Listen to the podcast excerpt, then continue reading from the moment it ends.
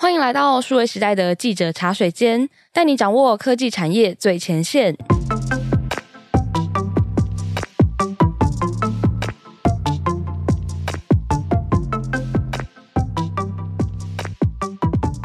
我是数位时代的编辑浅浅。那在记者茶水间这个节目中呢，我们会邀请一位数位时代的线上记者来跟我们一起喝杯茶，聊聊第一手的采访私房话。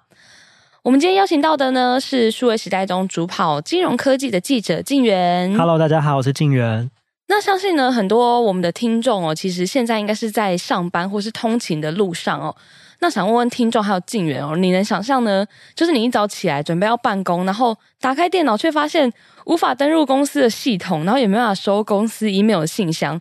然后背后的原因竟然是。你被裁员了，我 应该会直接回床上睡觉，你就逃逃避面对这一切。你你你算是还蛮乐观的类型哦。那其实这样子的惨况呢，就发生在呃一间加密货币交易所叫做 Coinbase 的员工身上哦。那这间公司呢，他们在本周无预警的宣布要裁员十八趴的员工。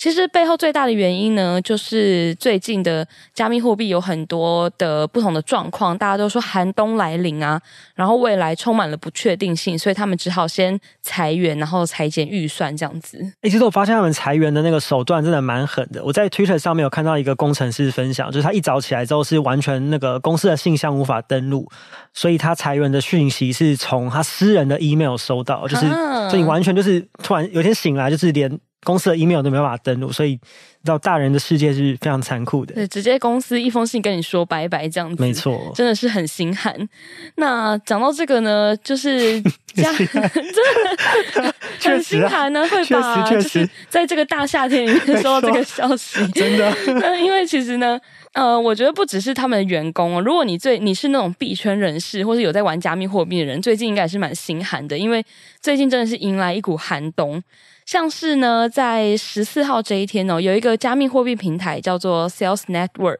那他们宣布呢暂停提款还有转账，隔天比特币的价格就大跌，然后一直到了我们录音的六月十七号这一天呢，价格已经来到了大概两万美元哦。那其实可以帮大家回忆一下，在去年比特币价格高点的时候，其实是五万多，快要接近六万美元的差了快三倍，对，其实差距非常的大。那在这一波呢，比特币还有以太币暴跌啊的背后呢，其实它背后应该还是有一些原因，或者是有没有什么大事件，然后造成这个结果？静媛可以帮我们分析一下。嗯，它是有很多事件就是叠加起来。那先讲一下大背景嘛，就包括像是今年初一直到现在爆发这个乌俄战争啊，然后先前中国上海的封城，所以导致全球的这个经济变得比较不好嘛。那通膨的这个状况下面，呃，之前也造成了那个美国股市大跌。那可能股市大跌的时候，就接下来其实进一步也会影响到币圈的价格嘛。那大家可能觉得对于这个。呃，经济的前景比较不看好的时候。就可能比较不会把钱放在这种风险相对高的资产上面，嗯、就会想把手上的这些加密货币来卖掉，那也会导致就是币价的崩跌，导致整个全球的经济进入熊市的状态。诶，这边想先帮大家科普一下哦，就是大家新闻上面常常会看到所谓的熊市跟牛市到底是什么意思？我先跟大家介绍一下熊市哦，就熊市其实就是指市场状况不好啦，经济景气不好。那为什么是用熊这个字呢？其实它的典故有很多。那其实网络上比较看到常见的。一个说法就是说，熊它在攻击的时候，它的那个姿态是爪子会向下挥，那就是你向下嘛，所以它就用这个它攻击的姿态来描绘说，嗯、对对对，整个市场啊经济就是往下变得比较不好。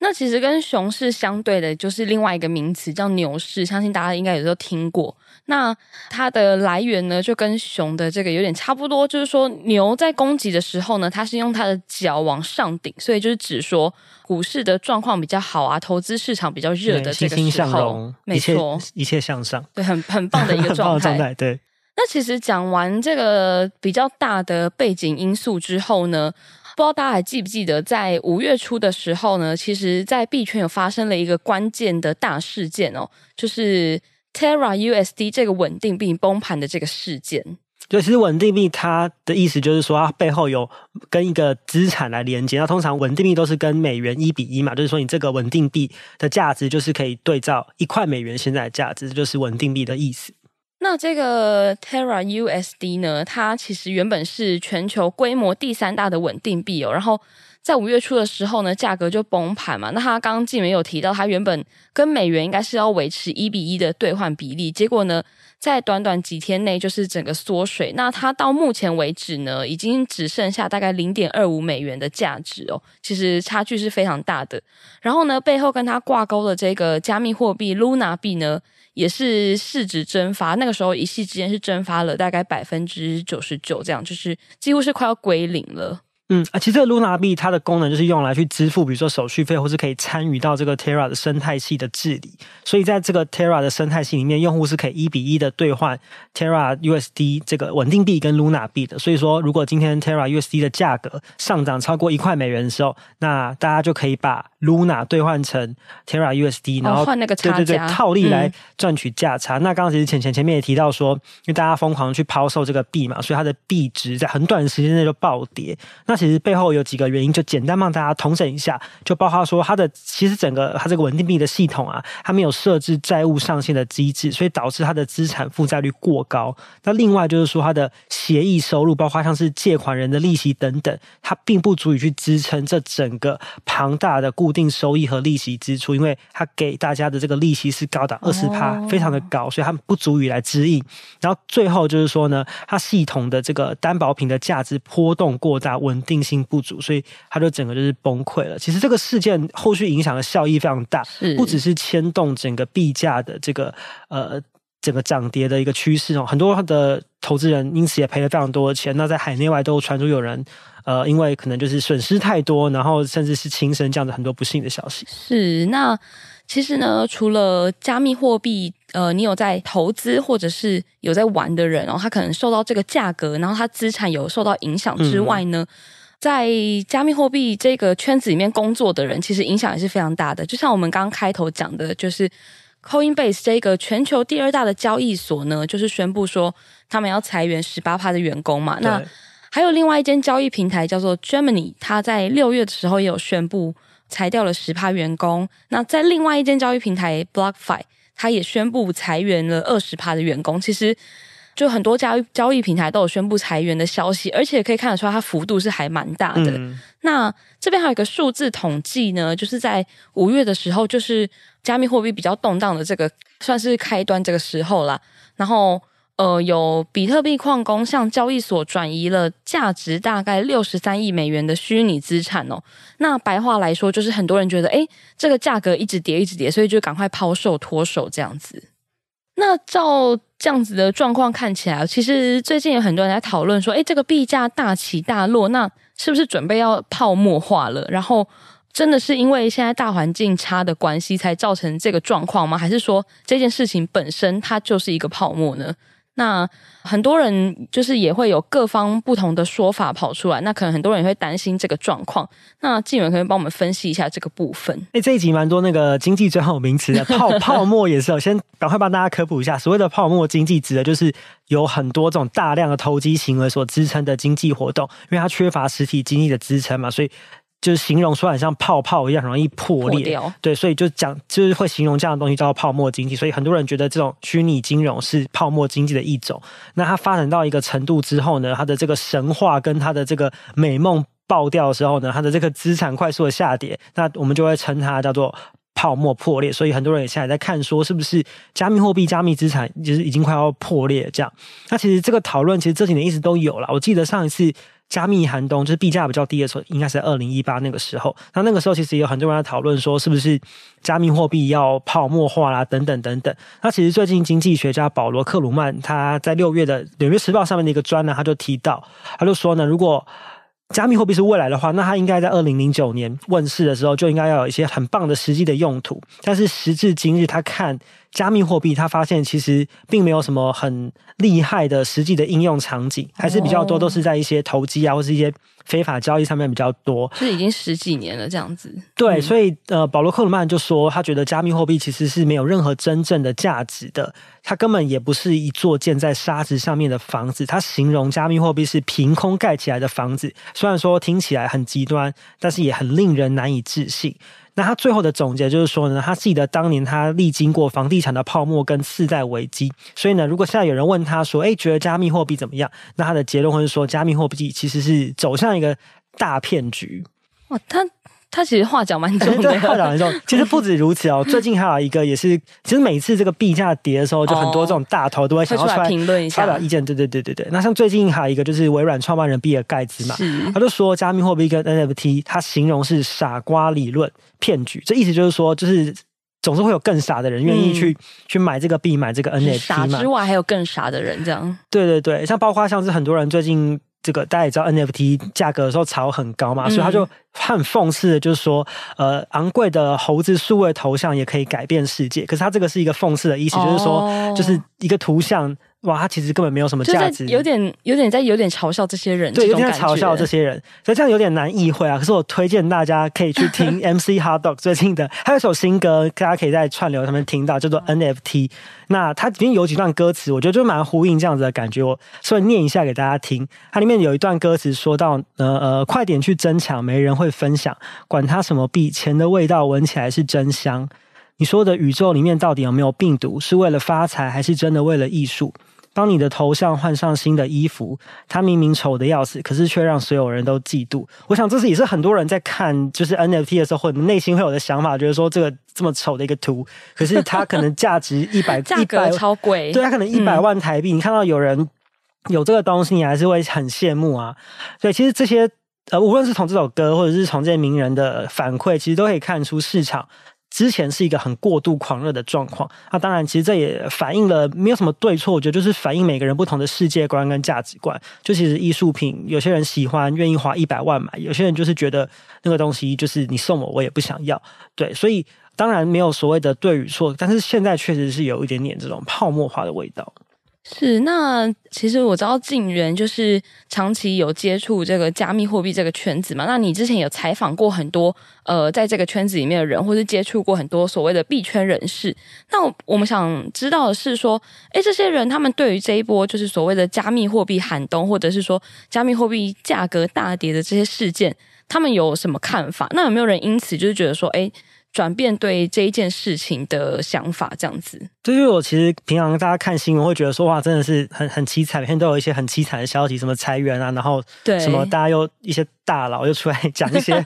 有的没有强烈抨击的话。嗯、对，但是我自己观察，可是买币的人大概分成两种，第一种就是真的就是很投机的心态，他就是想要赚大钱嘛，他就是为了要赚钱所以去、嗯、所以去买，所以其实也不是特别针对加密货币，任何他可能可以赚钱的东西，他都会想要去买。那当然现在在这个币价大跌熊市的时候，他内心当然是会非常的痛苦的。哦，就是。像之前传出一些悲剧这种状况，对对对，应该比较多是类似这样子的人。没错，但是还有另外一派是，他真的是相信区块链的技术可以去改变世界。嗯、那他去买币、买 NFT、买虚拟资产的心态，并不是要赚大钱，他是出于想要去了解、去感受这个新的科技到底是一个什么样的。呃，一个感觉，所以我觉得其实也不必然就是这么的悲观。那虽然说现在整个市场的状况不好，不过呃，确实也是一个很好的时机，让大家可以好好的冷静下来，嗯、去真的去看看自己喜欢的东西。那比如说像是一些区块链或者是 NFT 的项目团队，也可以比较有时间的，不用被这个好像价格啊什么这样子去追赶，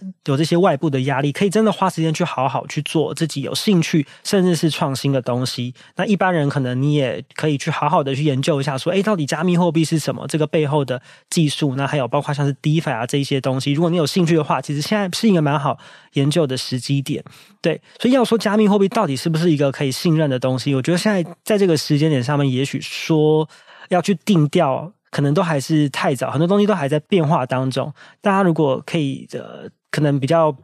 这个资深的听众可以对照一下两千年代那个时候的网际网络。崛起，网前网络泡沫化的那个时候，其实当年回去看当时的资料，也有很多人去预言未来网络会带来的杀手级的应用，或者是想象。其实很多东西现在也没有成真，或者是那个东西跟。可能二十年前想象的是完全不一样的的状态，所以其实整个区块链的技术或是虚拟经济，它还在一个非常早期发展的阶段。我们现在觉得很有价值、很让人兴奋的东西，也许十年后、二十年后来看，其实根本都不是一回事，也是有这样的可能。那其实我觉得刚刚纪元讲这个很对哦，就是提到那个两千年代网际网络崛起的时候，那其实反过来说，当时应该也有很多应用端出来，是很多人不看好，就觉得说。这什么东西啊？对就是这根本不可能 work 之类的。但是最后它还是成真了。比如说像，像电商，应该就是对电商或 Facebook 这种，大家可能觉得啊，怎么可能在网网络上买东西？对我就是要买实体的东西，但是现在就是人人都在网购。网购对，没错。所以其实未来的应用都还是很难说的。那嗯，最后是想要问一下静原，你个人觉得像面对这样子的，呃，虽然我们会说，哎，就是。可能就是当成是体验科技啊，或者是它是一个汰换机制。不过，如果我觉得是身在里面的人，就是你有投资的人，就其实跟玩股票一样啦。就是你有投资的人，你心情一定是会不好的，一定会觉得说哈，就是就是可能会有一点失落这样子。那你个人觉得，面对这样子的熊市，我们应该要保持什么样的心态？然后如何准备未来这样子？因为，最近其实，在采访的过程当中，有些受访者就跟我分享，就是说，哎，其实。这个不要这么痛苦的话，就是你可能平常在做这些资产配置的时候，你就不要把太多的钱、太多自己的钱都呃放在这些虚拟资产上面，就是可能那个比例到要抓好了，还是要分散风险，这样。分，这听起来好像都是一些老话，老对 老掉牙的那个台词。对，然后当然就是你不能太贪心，其实有时候一些痛苦的根源都是来自于你太贪心啊，对啊，就是你要有。这其实这个或许大家都知道，就是要有纪律嘛，然后你不要 formal，就是不要去觉得好像哎，这个我没有跟到，所以我就现在就是要 all in 什么，而且这种这种心态就是会很容易造成就是万劫不复的悲 悲剧。对，这当然大家也都知道。不过我觉得很重要，就是说没有人可以预知，没有人可以百分之百的去预知未来，包括印度神童，就是他也不能。所以呢，准备好自己是很重要的。可是我觉得有一件事情是我就是可以确定的，就是未来的世界一定是有更高的比例。是虚拟化的，因为你看现在，包括像电商的崛起，或是无现金支付的崛起，或是外送的趋势，其实生活当中很大一部分的商业行为跟社交行为都是已经虚拟化。那当然是可以想象，十年、二十年后，这个虚拟化的比例是更高的。那虽然说现在看虚拟经济